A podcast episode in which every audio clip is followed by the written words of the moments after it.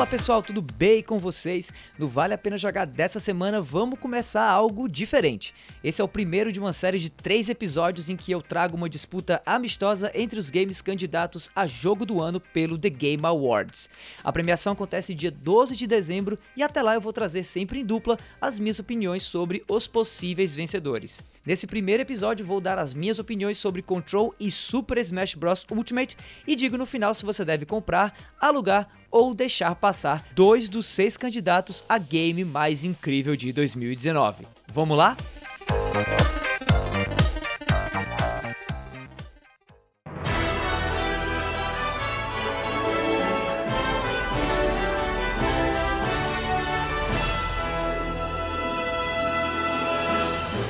Control e Super Smash Bros. Ultimate foram dois games que me deram muito prazer em jogar nesse ano, de maneiras bem diferentes. E não é à toa, né? Um é um game de tiro em terceira pessoa, com um tom mega sombrio e que se destacou esse ano por ser algo novo, mas que foi construído em cima da evolução do seu próprio estúdio. E o outro é para começar um game de luta, né? Nada a ver com o estilo do primeiro, mas igualmente cheio de qualidade e praticamente também aí o ápice da sua equipe de criação. Control e Super Smash Bros Ultimate são claramente dois jogos bem diferentes, mas que estão concorrendo ao mesmo prêmio, junto de outros aí, de melhor game do ano. Dito isso, eu acho que dá demais para falar dos dois aqui sem necessariamente colocar um contra o outro, tá? Mas expondo os prós e contras dos dois e no fim dando aí a minha opinião sobre qual eu indicaria você a comprar e qual eu indicaria você a alugar ou a deixar passar. Afinal de contas, esse é o lema aqui do Vale a Pena Jogar, né? Pois é, e para fazer direitinho essa comparação entre Control e Smash, eu pensei em falar sobre eles em quatro categorias diferentes, que são aquelas que mais me interessam quando eu quero entender melhor se um game é bom ou não. São elas enredo, gameplay, gráficos e diversão. A parada aqui não é nada científica, tá? Mas se você também não analisa seus jogos usando microscópios ou tubos de ensaio, vai entender direitinho o que é que eu penso sobre esses dois games a partir dessas quatro categorias diferentes. Dito isso, bora nessa começar falando aí sobre os enredos de Control e Smash.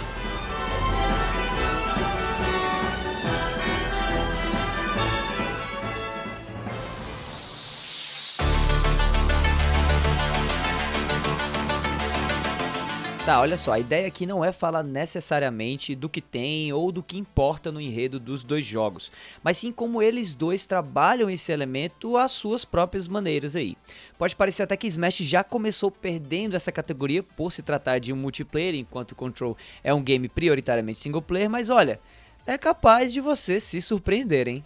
Por se tratar de uma experiência single player, como eu já disse, Control dá uma ênfase enorme ao seu arco narrativo. Parte do que me motivou a completar o game foi entender, tipo, aonde aquela história que começou super bizarra e misteriosa ia acabar. Control tem um mix bacana de arquivo X com Twin Peaks, sabe aquela série do hotel e das coisas meio esquisitas, que se reflete no enredo dos personagens também e também de certa maneira no gameplay, na maneira com que você interage com o cenário, nas armas e nos próprios inimigos que você tem que enfrentar durante toda a jogatina. A estética inteira do game é pautada num certo realismo que logo logo sai pela janela completamente quando as coisas começam a flutuar, junto com a própria janela, inclusive. Mesmo assim, apesar de bizarro, sem dúvida nenhuma, o roteiro é simples de entender e também de acompanhar. Chega até a contrapor, digamos assim, a noção que se tinha desse tipo de conteúdo, como eu falei, a lá Arquivo X e Twin Peaks, que geralmente as pessoas não consumiam tanto assim ou acabavam não sendo produções tão populares quanto poderiam ser, já que eram produções incríveis, por conta de muita gente achar que não ia entender, que a história era confusa demais, porque juntavam muitos elementos distintos e tal. Control começa assim, mas pelo brilhantismo aí da equipe de roteiristas do game, você consegue entender completamente a história do começo até o fim, por mais louca e sem pé nem cabeça em alguns momentos que ela possa parecer a coisa nem chega a ser realmente algo muito original assim, tá? Você encontra muitos elementos bem básicos na narrativa de Control, ou arquétipos muito parecidos, como o da irmã e do irmão que se separam quando criança, uh, do vilão misterioso, mas que tem um lado positivo por trás, enfim, nada que é 100% original, pelo fato de eu ter referenciado aí já algumas séries enquanto mencionei o enredo de Control. Mas ele se mantém interessante do começo até o fim e isso prende a atenção de quem joga para além dos outros atributos que eu vou comentar mais à frente. A história pela história em Control é muito, muito bacana. Já olhando para Smash, é bom a gente começar falando de enredo aí, deixando claro que esse é um game focado mais no multiplayer, tá? Mas tipo, eu gostei muito do modo single player existente em Smash Bros. Ultimate, que é chamado World of Light ou Mundo da Luz, onde esse modo economiza em cutscenes ou mesmo em diálogos, eu acho inclusive que não tem nenhum, ele compensa e recompensa e quem sabe até exagera em cenários e personagens todos os mais de 70 personagens jogáveis em Smash Ultimate aparecem aqui e tem certa participação no andamento do enredo desse modo single player, o que é assim absurdamente fantástico. Alguns inclusive chegam a participar como protagonistas, já que o game começa com um personagem, o Kirby, mas não necessariamente termina com ele. Você não controla o Kirby se você não quiser durante todo o modo single player. Você pode variar, digamos assim, né? É possível controlar diferentes lutadores ao passo que você vai os libertando durante o andamento dessa história.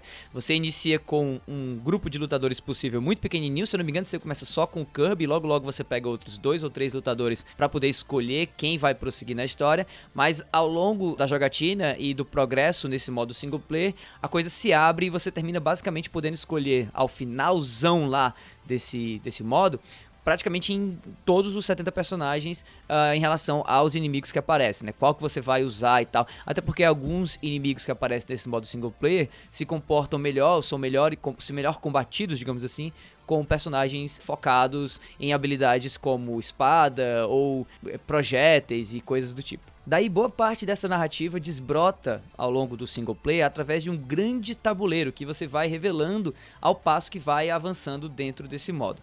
Assim como Control, isso não é algo 100% novo. Existem N exemplos de games que trabalham essa mesma lógica de você ter um mapa estático, revolto de nuvens que estão um pouco é, meio que é, obscurecendo aí os cantos que você vai explorando e ao passo que você vai crescendo, você vai evoluindo na história, esse mapa vai se se abrindo. Entretanto, que eu lembre, esse ano, ou pelo menos nessa geração de consoles, só Smash trouxe algo parecido assim. E por isso, na minha opinião, ele tem sem dúvida seu mérito.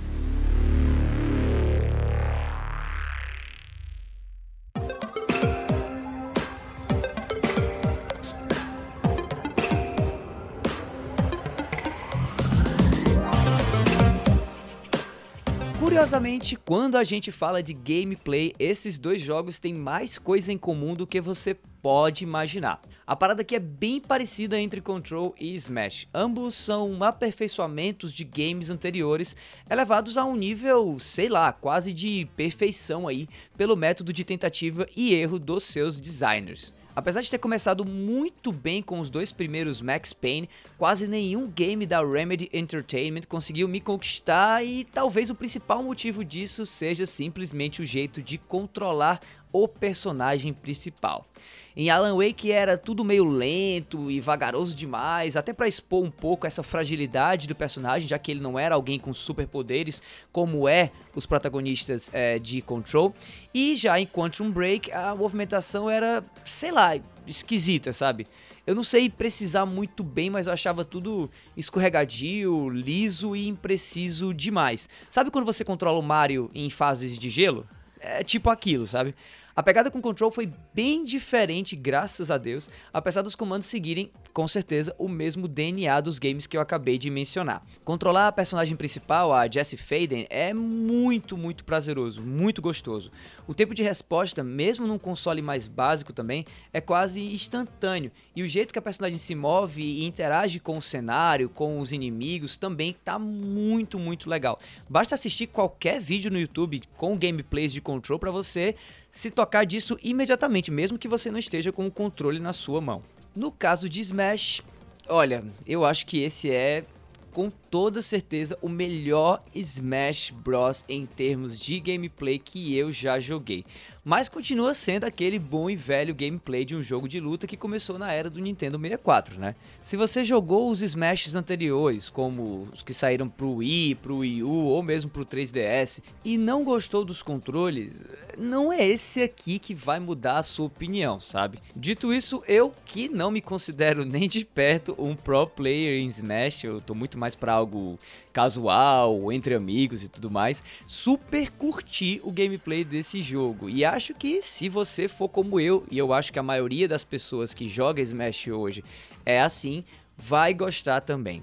Cada personagem traz mecânicas de combate e de movimentação também diferentes. E olha, eu gostei muito de como esses novos lutadores, como o Simon de Castlevania e o Ridley de Metroid, que foram adicionados nesse plantel aí de 70 plus personagens de Smash Bros. conseguem ser diferentes e ao mesmo tempo adequados ao resto daqueles lutadores tradicionais que já estavam no jogo. Inclusive, esse é outro ponto interessantíssimo quando a gente fala do gameplay de Smash, apesar de não é, se relacionar necessariamente com como você controla o personagem, mas sim da quantidade nova e diferente de personagens que estão sendo adicionados agora mesmo a Super Smash Bros. Ultimate, que vem de cantos malucos como RPGs, como é o caso do Hero de Dragon Quest, como também do Joker de Persona, Terry Bogard dos jogos Fatal Fury, King of Fighters e tudo mais, e que mesmo vindo de cantos malucos, eles conseguem de alguma maneira, através de alguma mágica, alguma feitiçaria aí do pessoal da Nintendo, parecerem personagens que fazem todo sentido com outros que em outros contextos jamais interagiriam com esses personagens, entendeu? Como por exemplo você ter um Pokémon ou o Pokémon Trainer lutando contra o Ryu, entendeu? Do Street Fighter, assim, é algo meio louco, mas que acontece e acontece de maneira muito bacana através do brilhantismo da equipe do Sakurai e outros desenvolvedores que trabalham junto ao pessoal que faz Smash ser o que ele é hoje.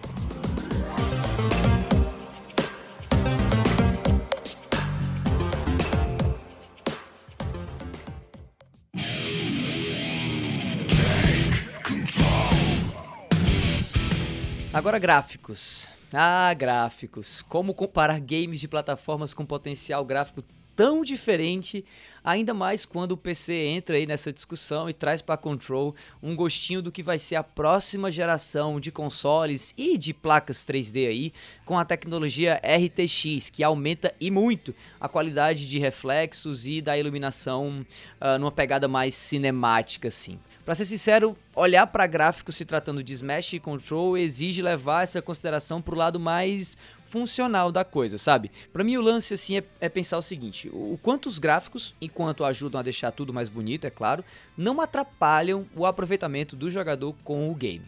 Olhando por esse prisma, Smash acaba, acredite se quiser, saindo na frente. Mesmo em um hardware mais fraquinho como o do Switch, o jogo está claramente mais bonito do que os Smashes anteriores e é com certeza um dos games mais bonitos do Switch atualmente. O mais importante que isso, na real, é que a beleza do jogo não atrapalhou a jogatina em si. Tudo rola em 60 FPS, lisinho, lisinho, não importando a quantidade de lutadores que você coloque para jogarem ao mesmo tempo. Mesmo no cenário com oito personagens se degladiando, eu não notei nenhuma redução na taxa de quadros do game. Já em Control, essa história acaba sendo bem diferente. Eu digo isso porque Control é aquele game de estilo puro e que tem uma estética indiscutivelmente sensacional. Basta conferir qualquer screenshot do game para notar que tudo ali grita estilo e que o trabalho de direção de arte foi absolutamente primoroso. O lance é que quando a gente adiciona nessa fotografia aí do game a necessidade de movimentar a personagem por esses cenários tão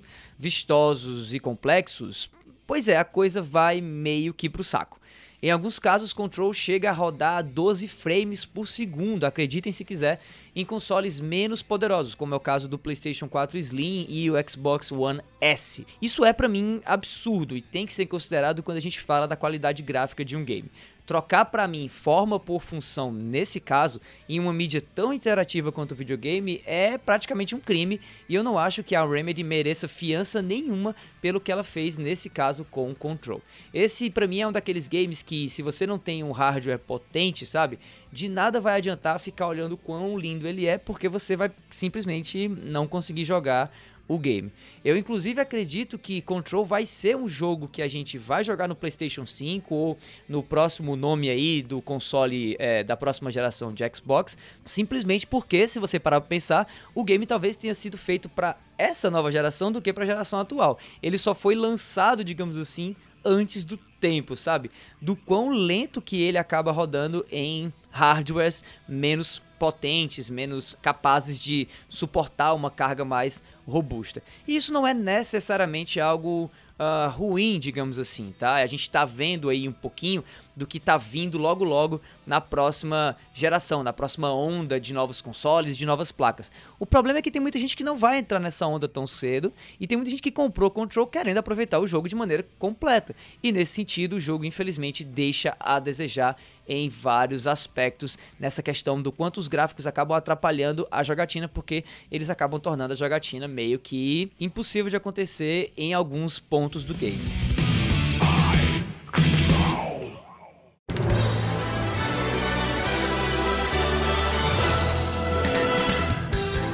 Olha, sendo bem sincero, para mim, diversão é o critério mais importante quando o assunto é videogame. O jogo pode ser a coisa mais linda e incrível do mundo, ou pode ter os controles mais intuitivos, com a movimentação mais fluida e realista do universo. Se no final do dia ele não me divertir, simplesmente ele não adiantou de nada. E é óbvio que, por se tratar né, do critério mais importante, esse também é aquele mais difícil de medir ou de mensurar. É muito complicado pensar objetivamente no que faz um game ser divertido. E é por isso que eu não vou aqui me dar o trabalho de tentar fazer isso, tá? A ideia com essa categoria é mais abrir o coração e dizer aqui o que é que cada jogo me fez sentir, para no final dizer aquele que talvez eu ache que me fez sentir um pouco mais do que o outro. Dito isso, vamos lá. Quando eu era criança e jogava Nintendo 64, eu lembro de ter conversado com uns amigos meus enquanto a gente jogava Ocarina of Time, acho que é em 97 isso daí, sobre como simplesmente não dava para ter algo mais bem feito do que aquele Zelda ali que a gente estava jogando naquela época. A transição dos gráficos de 2D do Super Nintendo para os 3D do 64 era pra gente ali naquela época praticamente o ápice, né? Nada ia superar aquilo na cabeça daquela meninada que mal fazia ideia do que estava vindo aí pela frente. Avançando o tempo agora para 2019, eu vejo, né, o Control, digamos assim, como algo que a minha cabecinha naquela época simplesmente não conseguia entender, né? Vendo um jogo como Control, hoje, eu não posso negar de maneira nenhuma que parte da minha cabeça até hoje, a mais conectada com esse lado infantil, completamente explodiu quando viu o visual absurdamente incrível do game uh, tomar conta da minha TV quando eu comecei o gameplay com ele, né? Eu tenho certeza que esse jogo, inclusive, vai continuar servindo por muitos e muitos anos como exemplo do quão longe os gráficos e a estética dos videogames chegaram. Eu consigo imaginar claramente a gente lá em 2030, inclusive, com o PlayStation 6, sei lá, jogando a segunda versão remasterizada de Control só para conferir a evolução dos visuais desse game e como essa evolução visual acompanhou também a evolução dos motores gráficos e das gerações de console que estão vindo por aí. Para mim, independente dos controles, da história, Control foi muito, muito divertido pela simples beleza que esse jogo transmite, que esse jogo emana do momento em que você começa a jogar ele até o final. Essa é a, a principal questão do meu divertimento com Control. Ele é um jogo muito belo, deslumbrante de você acompanhar, de você assistir. Por vezes eu parava o que eu estava fazendo em alguma sala ou em algum espaço, ou em algum momento, para simplesmente admirar aquela arquitetura que estava sendo colocada naquele momento. E isso para mim é o que faz Control ser um jogo divertido. É daí onde eu extraí a minha diversão com esse título agora em 2019. Tá, mas e Smash, né? Olha, na moral, eu não imaginava o quão parecido esses dois jogos iam ser antes de começar esse cast, mas de novo, é bizarra a semelhança que tem entre Control e Smash Bros Ultimate em alguns aspectos. No caso da diversão, do mesmo jeito que eu comecei a notar a beleza visual dos games no Nintendo 64 e que culminaram aí com a maravilha gráfica que é Control hoje em dia, foi também lá atrás no 64 que eu descobri o que é um game de luta realmente divertido na minha opinião, especialmente pelo lado social da coisa. Olha, a verdade é que eu sempre tive dificuldade em fazer amigos.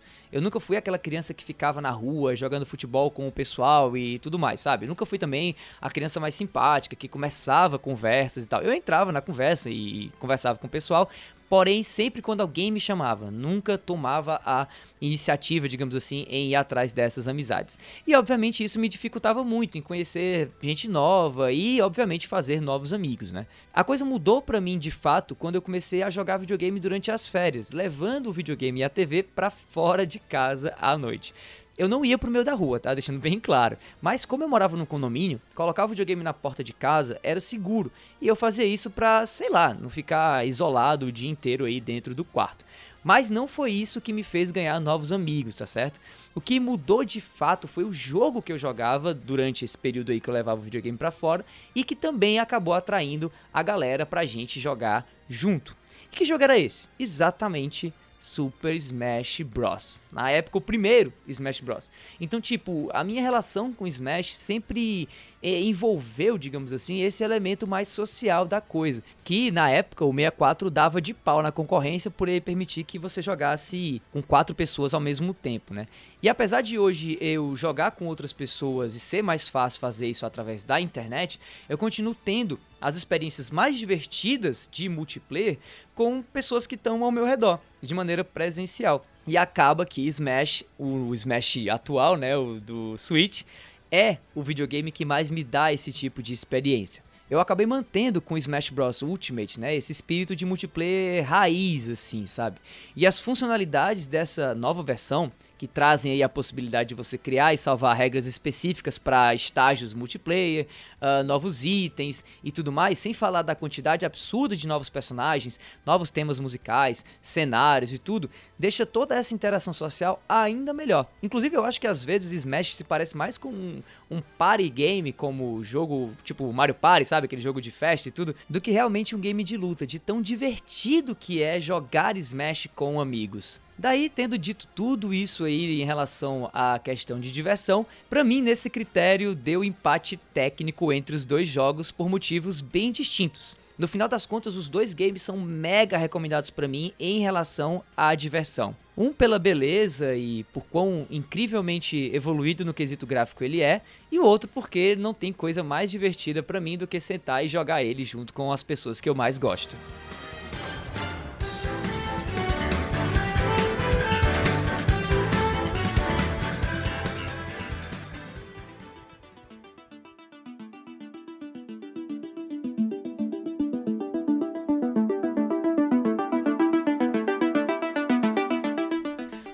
Terminar, o que você só precisa saber para talvez escolher entre um ou outro é que Control e Smash são ambos games incríveis, só que de maneiras bem diferentes. Um é um espetáculo visual que controla bem e que tem um enredo super interessante, enquanto o outro é talvez o jogo de luta mais social e divertido que exista hoje na face da Terra. Ambos são incríveis, são sensacionais e eu super recomendo para quem curte videogames de muitíssima qualidade. Dessa vez deu empate e eu não consigo dizer quem é melhor. Control ou Smash. Saiba que se você comprar ou um ou outro, você vai estar tá comprando um excelente videogame.